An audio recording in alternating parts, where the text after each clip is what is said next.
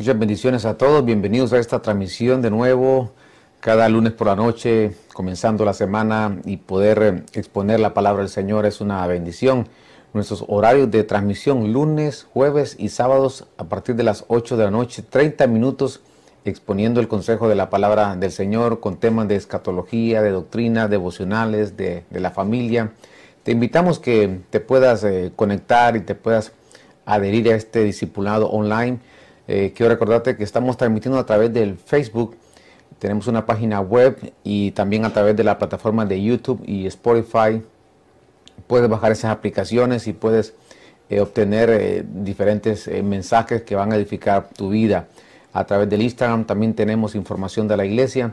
Así que conéctate con nosotros los días martes a las 7 de la noche. Tenemos un tiempo de oración online y para que tú nos puedas enviar tus peticiones y será una bendición poder estar intercediendo por cada necesidad. Acompáñenme esta noche, oremos al Señor y pidámosle que sea el que nos pueda hablar, que nos pueda eh, revelar su bendita palabra. Gracias mi Señor, eh, es una hermosa noche que tú nos permites de nuevo reunirnos, eh, poder exponer tu palabra, enseñar, impartir, Señor, tu palabra para que podamos ser edificados por la misma. Te ruego en esta, en esta noche, Señor, que cada, cada persona que está a través de esta plataforma, Señor, pueda ser impactada. Oramos por sus necesidades, por sus hogares, por sus familias, mi Señor. Que tu palabra pueda llegar a nuestra vida y que podamos edificar, Señor, ser edificados y restaurar aquellas cosas que necesitan ser restauradas. Te damos gracias en esta hermosa noche. Gracias Padre, gracias Hijo y gracias Espíritu Santo. Amén y amén. Hemos venido estudiando acerca de este tema, eventos, los eventos apocalípticos y el estudiar eventos apocalípticos sin duda alguna nos, eh, nos lleva a que nosotros podamos eh, estudiar eh, estos sellos. Recordemos que el número 7 en la escritura eh, es en Apocalipsis donde más se menciona el número 7. Y hemos estado conversando y estudiando acerca de estos siete sellos que ya eh, la semana anterior los abordamos.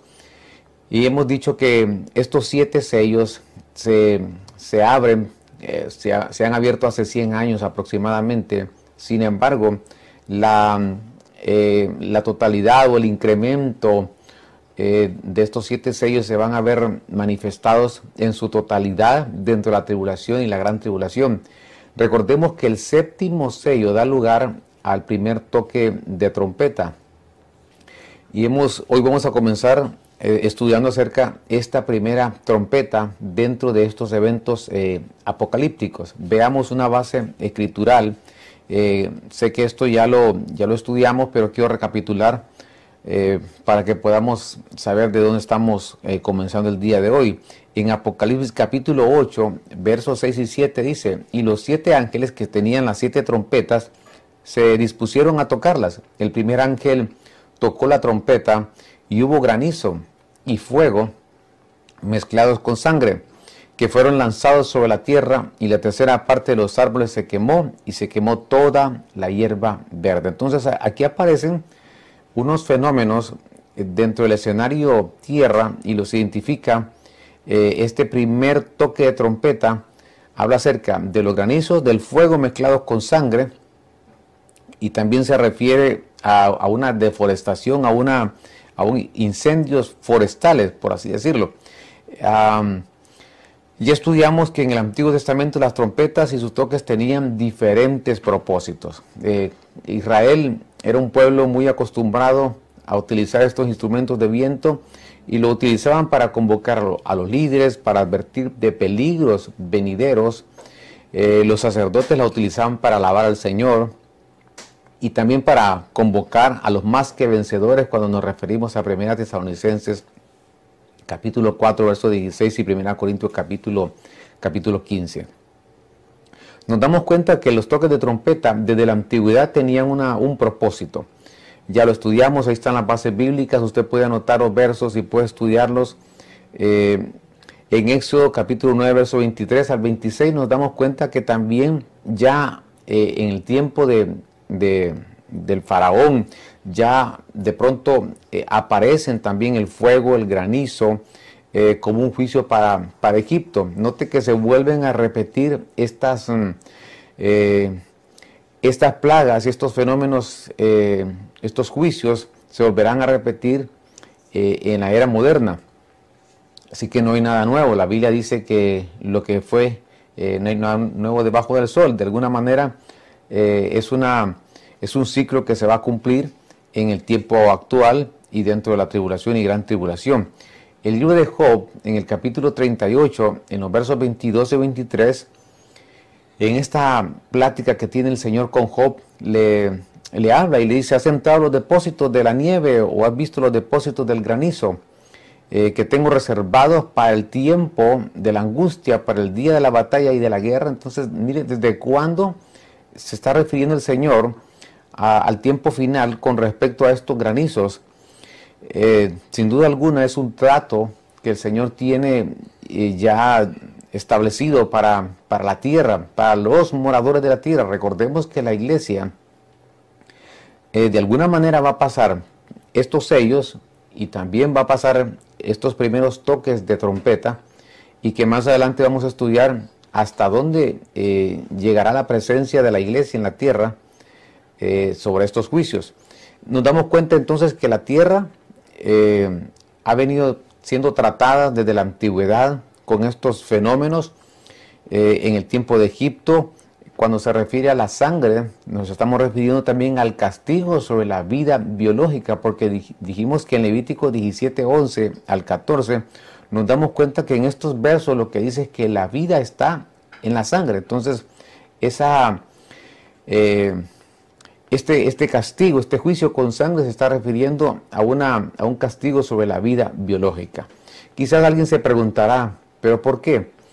Primero porque el Señor dice que Él envía su amor para que nosotros podamos recibirlo. Es un regalo.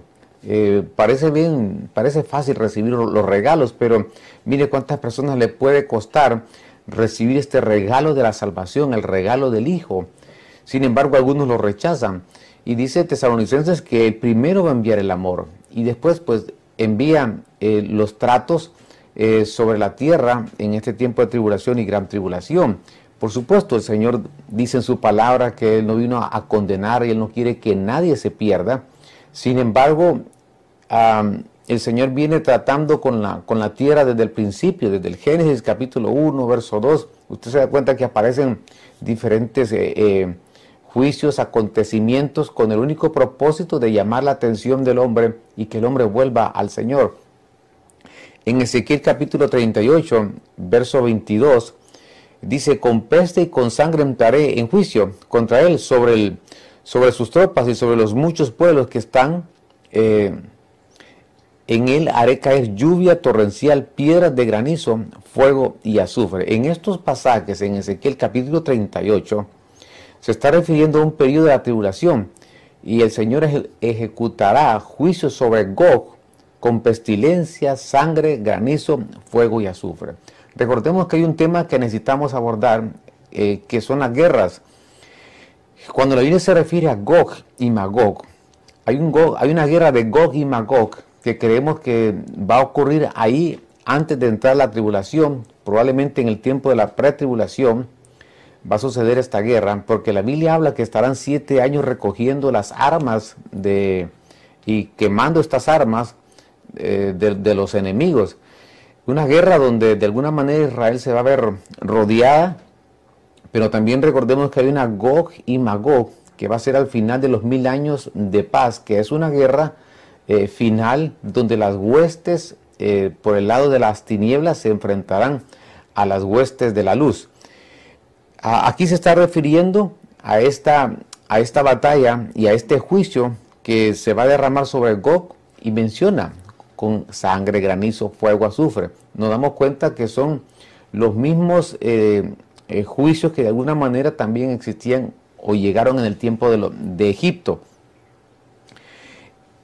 También se refiere este primer eh, toque de trompeta a una deforestación, a un, juicio que lleva consigo una deforestación masiva a, consecuencia de la tala eh, inmoderada de árboles, de grandes incendios forestales y el uso de las tierras para cultivos que sirven de, base para la, creación de biocombustibles. Nos damos cuenta, eh, noticias en, en California, como cada año miles y miles de hectáreas son quemadas en estos incendios forestales, que lo que ha ocurrido, para darle un ejemplo, después de que California ha sido un estado sumamente muy rico, en recursos y nos damos cuenta que, está sufriendo una, una, una sequía como nunca antes.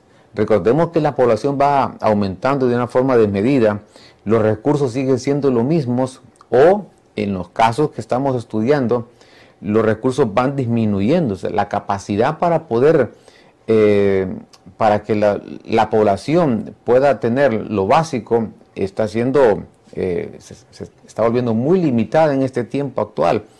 En California, en el ejemplo que le doy de ese estado, cada año los incendios, esto ha provocado una escasez, una sequía. Recordemos que los árboles son los que atraen la mayor cantidad de precipitación y de agua sobre nuestras tierras. Pero cuando no existe, eh, cuando hay una deforestación masiva a través de los incendios, nos damos cuenta que no va, no va a poder llover y la cantidad de precipitación no va a ser la misma en el año y por lo tanto vienen como consecuencia problemas en los cultivos, problemas eh, en la población, en el clima. Esto lo estamos viendo actualmente y este es el primer toque de trompeta.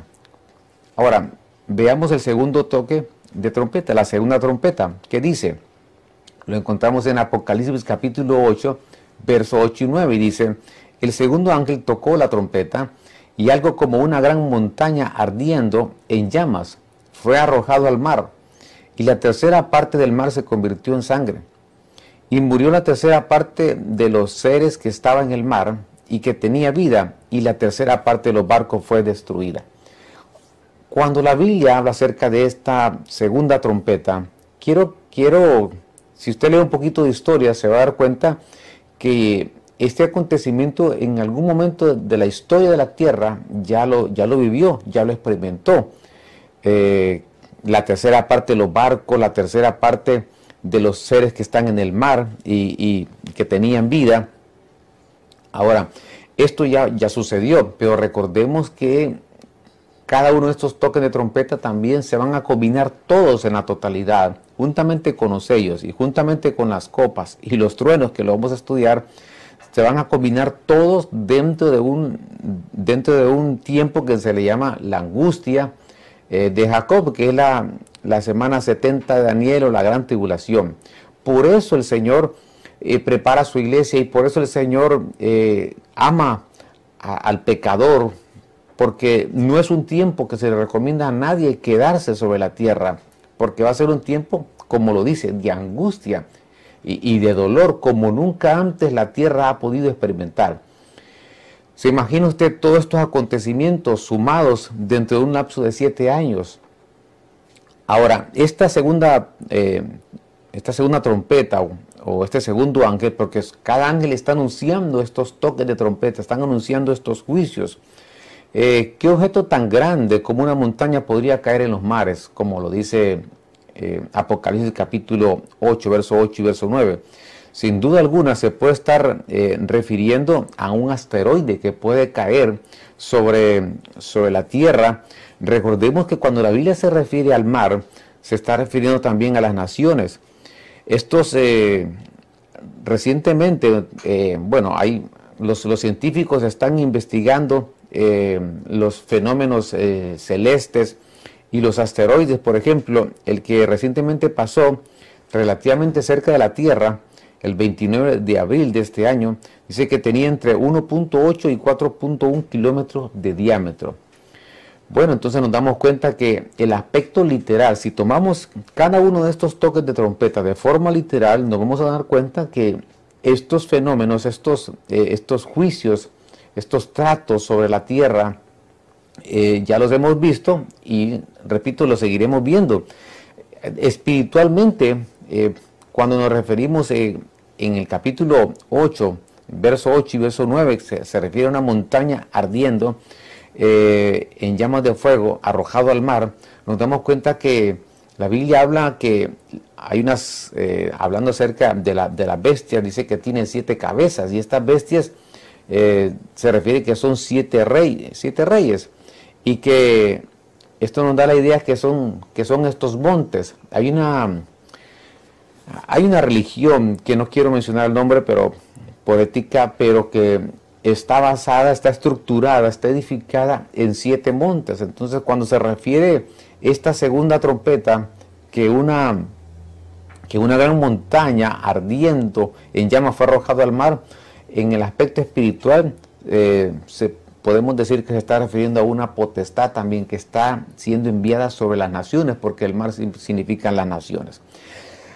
de cada una de estas toques de trompeta, nosotros podemos hablar de los fenómenos, podemos hablar de lo que está pasando actualmente, la devastación eh, en la tierra, como el escenario tierra, y, sé que podría ser muy amplio. Pero avancemos a la segunda, a la tercera trompeta, y está ahí seguido en el contexto del capítulo 8 de Apocalipsis, el verso 10. Dice, el tercer ángel tocó la trompeta y cayó del cielo una gran estrella ardiendo como una antorcha, y cayó sobre la tercera parte de los ríos eh, y sobre los manantiales de las aguas. De forma literal, esta, esta estrella en el verso 11 nos dice cuál es el nombre de esta estrella. Note que cae eh, ardiendo como una antorcha sobre los ríos y sobre los manantiales de las aguas. En el verso 11 nos dice cómo se llama esta estrella. La estrella se llamaba amargura y la tercera parte de las aguas se volvió amarga y a causa de aquellas aguas amargas murió mucha gente. Si lo tomamos de forma literal, esta tercera trompeta, nos damos cuenta entonces que en algún momento eh, una, la historia habla acerca de una planta nuclear en Chernobyl, que ahí esa planta eh, emitió un gas y que se llamaba en la traducción al idioma castellano ajenjo, esa planta nuclear. Y lo que sucedió es que mató muchas personas. Hasta el día de hoy hay secuelas de esa contaminación, de esa radiación, eh, de, esa, eh, de esos gases, eh, de esa contaminación radioactiva que salió de esa planta nuclear en Rusia, un país que pertenecía a Rusia y que de alguna manera vemos nosotros que, esto ya sucedió de forma literal. Aún las aguas fueron contaminadas en ese tiempo por, ese, eh, por esa fuga de, radioactiva. Eh, las aguas, y murió, dice, mucha gente, ya lo vimos eh, en el ejemplo de ese país. Pero si lo tomamos nosotros de forma espiritual también, nos damos cuenta que en el capítulo 17, verso 15 de Apocalipsis dice, y me dijo, las aguas que viste donde se sienta la ramera son pueblos, multitudes, naciones y lenguas. Entonces nos damos cuenta que esa estrella llamada Ajenco, que ya sucedió de forma literal, pero que espiritualmente también nos damos cuenta de que eh, uno de los males que más afecta a la población a nivel mundial es la amargura. Y se refiere aquí que las aguas son pueblos, son multitudes, son naciones, son lenguas. Veamos algunos ejemplos espirituales, cómo podemos aplicar la amargura. Yo sé que la amargura es un tema, pero la amargura la Biblia habla que es una raíz. La Biblia habla también y se refiere que la amargura puede eh, contaminar a otros.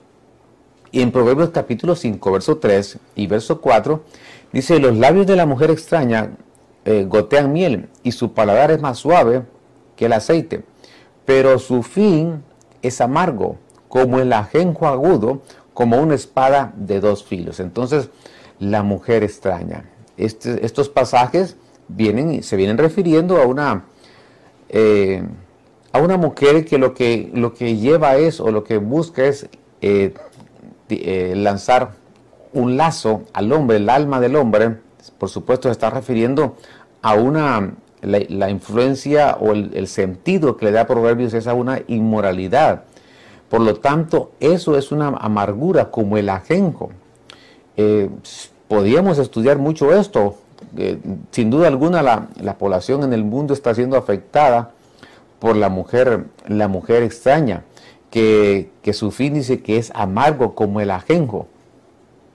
Se está refiriendo también a la, inmoralidad, por supuesto. En Éxodo 15, 23, eh, miren lo que en la travesía de Israel pasando por el desierto rumbo a Canaán, dice que llegaron a Mara, pero no pudieron beber las aguas de Mara porque eran amargas, por eso pusieron al lugar el nombre de, de Mara. Entonces, ellos también, antes de entrar a, esa, Canaán, se encontraron con las aguas de Mara.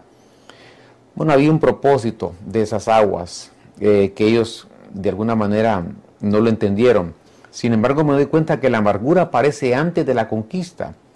Si, si la tierra abundante, porque eso, si lo, tomamos de forma literal, el Señor quiere que nosotros poseamos eh, todo lo que el Señor tiene para nosotros, esa tierra abundante, aquí en esta tierra.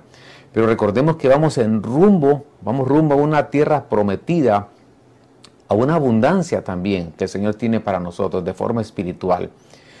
Por lo tanto, nosotros tenemos que cuidarnos de la amargura porque antes de, entrar a esa tierra prometida, a esa abundancia que Dios tiene con nosotros, eh, nos vamos a encontrar con esas aguas, las aguas de Mara, que son, son, que significan amargura.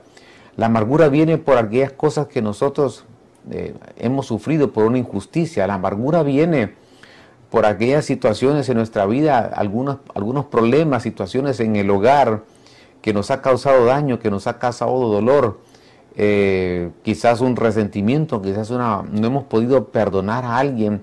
La amargura viene eh, por, un, por un daño en nuestras emociones y eso es lo que está contaminando a muchas personas en el tiempo actual, de tal manera que nos damos cuenta que este toque de trompeta eh, se, está, se está cumpliendo, este tercer toque de trompeta. En Eclesiastés capítulo 7, verso 26 dice, he encontrado algo que es más amargo que la muerte, la mujer que, que tiende trampas con el corazón y aprisiona con los brazos, el que agrada a Dios escapará de ella, pero el pecador caerá en sus redes. Entonces, se está refiriendo Eclesiastés a las relaciones indebidas. las relaciones indebidas representan la amargura. Al final, eh, al final, en una relación indebida alguien puede, puede ilusionarse, puede emocionarse, puede eh, crear una expectativa, pero al final dice la Eclesiastés que es una, que es una amargura. Eh, aquella mujer que tiende trampas en el corazón y, y aprisiona con los brazos. Por lo tanto, nosotros tenemos que cuidarnos de la amargura a nivel un daño emocional o también por relaciones indebidas, según lo que dice Eclesiastés. Hay otros pasajes en la escritura que se refieren a la amargura, por ejemplo, Ana dice la palabra que, que porque ella no tenía un fruto y Perina sí tenía hijos y los hijos son los frutos, y que ella tenía una amargura en su alma porque no podía, no podía tener hijos. Al final ella se tuvo que eh, vaciar, tuvo que ministrar su alma, tuvo que hacer un voto delante del Señor y el Señor le dio cinco hijos más. Pero nos damos cuenta que aquellas insatisfacciones también en el ser humano pueden venir y pueden ocasionar una amargura en el corazón de las personas. Por lo tanto, el Señor quiere darnos de su dulce miel. Cuando hablamos nosotros acerca de Canaán, la mayor parte de los pasajes se refiere leche y miel, leche y miel. Entonces la doctrina te va a dar dulzura. Significa que nosotros tenemos acceso hoy más que nunca al árbol de vida, que es Cristo Jesús. Ese árbol que en las aguas de Mara lo echaron ahí y las aguas de Mara se convirtieron en dulzura. Hoy podemos nosotros tener acceso a ese árbol para que nuestra vida se convierta en una vida dulce para el Señor, una vida que que podamos eh, encontrar el, sabor, el deleite de lo que nosotros hacemos, eh, de lo que nosotros tenemos. Y eso lo podemos obtener solamente en Cristo Jesús. La cuarta trompeta. Nos trasladamos a Apocalipsis capítulo 8, verso, verso 12. El cuarto ángel tocó la trompeta y fue herida la tercera parte del sol la tercera parte de la luna y la tercera parte de las estrellas. De manera que se oscureció la tercera parte de ellos y no alumbraba el día durante una tercera parte y también la noche de la misma manera. Entonces, esta cuarta trompeta nos, bueno, nos describe acontecimientos bien impresionantes. Quiero, antes de seguir adelante, quiero aclararles que la iglesia va a pasar el primero, el segundo y el tercer, cuarto toque de trompeta. Nosotros de alguna manera vamos a experimentar o estamos ya experimentando, porque si alguien me pregunta en una línea de tiempo, ¿dónde está ubicada la iglesia actualmente? Si, si tomamos Apocalipsis, yo puedo creer que estamos ahí en el capítulo 8. Ahí estamos en el capítulo 8, verso 10 eh, antes del verso 13, por ahí está la iglesia actualmente. Significa que nosotros, mientras estemos todavía en esta tierra, antes de ser arrebatados, vamos a experimentar estos cuatro toques de trompeta. Y hablamos que en el tercer toque de trompeta aparece la amargura. Es algo que nosotros debemos de cuidarnos y no ser contaminados por la misma. Pero este cuarto ángel se refiere a una herida. Y, y la herida es al sol, a la luna y a las estrellas. Entonces aquí hay varios acontecimientos, porque menciona que hay una herida en estas, eh, en esta lumbrera mayor, la, eh, el sol, la luna y las estrellas, que el Señor las hizo en el Génesis como señales, pero también aparece un oscurecimiento de las mismas, del sol, la luna y las estrellas. Así que hay dos cosas la cuarta toque de trompeta, el siguiente toque es la quinta trompeta. Para ese toque de la quinta trompeta ya comienza un tiempo que se le llama la pretribulación, que lo vamos a estudiar más adelante. Por lo tanto, esta cuarta toque de trompeta es muy importante que nosotros lo estudiemos porque estamos allá a la frontera antes de que la iglesia sea arrebatada. Va a ocurrir estas heridas en el sol, la luna y las estrellas. Yo quiero quedarme en esta ocasión aquí en esta cuarta toque de trompeta y lo vamos a continuar en la próxima, eh, la próxima ocasión que podamos estudiar estos eventos apocalípticos de, la, de las siete trompetas, porque eh, nos espera eh, estos versos muy maravillosos y una revelación impresionante acerca de estos acontecimientos que, que estamos experimentando y que vendrán sobre la tierra. Quiero eh, siempre hacerte la invitación. El Señor eh, es un Dios amoroso, es un Dios rico en amor, en bondad, en misericordia, y que Él no quiere que nadie se pierda y que todos vayamos al arrepentimiento. Así dice su palabra, su bondad nos guía al arrepentimiento. Por lo tanto, te extendemos esta invitación para que tú conozcas al Señor y que, y que puedas eh, tomar una decisión en tu vida porque el tiempo final llegó y nos ha tocado a nosotros vivir a esta generación. Hay una oportunidad para tu vida, para que puedas reconocer al Señor como tu Salvador. Si lo, si lo estás decidiendo ahora, haz esta oración conmigo para que puedas tener paz en tu corazón y hoy mismo puedas recibir la salvación, ese regalo precioso del, del Hijo en nuestros corazones. Oremos al Señor. Padre, en esta hermosa noche hay personas que están tomando decisiones decisiones importantes, decisiones en su vida, de recibirte, Señor. Eres un regalo que el Padre envió para nosotros, porque tú no quieres que nadie se pierda, mi Señor. Cada vida, cada persona, mi Señor, que está tomando una decisión en esta noche de venir y regresar. Algunos quizás se han ausentado, quizás algunos se han alejado de ti, Señor. Pero hoy es el tiempo, esta, esta noche, para que puedan regresar a la casa, Señor esa casa donde tienes abundancia de pan, donde tienes sandalias, tienes vestido nuevo, tienes anillo nuevo, Señor, donde tienes la comunión restaurada. Señor, sé que eres un Dios maravilloso, bueno, y que tus riquezas, Señor, en bondad y misericordia son para nosotros.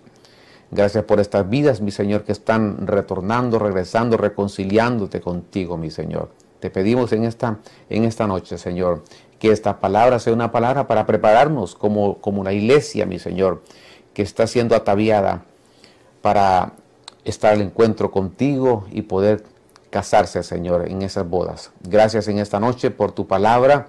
Bendecimos la vida de tus hijos, cada uno de ellos, sus hogares, sus familias, sus economías, Señor. Te damos gracias en esta noche. Gracias, Padre, gracias, Hijo y gracias, Espíritu Santo. Amén y amén. Queremos siempre recordarte nuestros horarios de transmisión lunes, jueves y sábados a las 8 de la noche a través de estas plataformas. Y los martes eh, tenemos un tiempo de oración online a las 7 de la noche a través del Facebook, así que puedes buscarnos a través de, nuestras páginas en Facebook, a través de YouTube, a través de Spotify, en Instagram.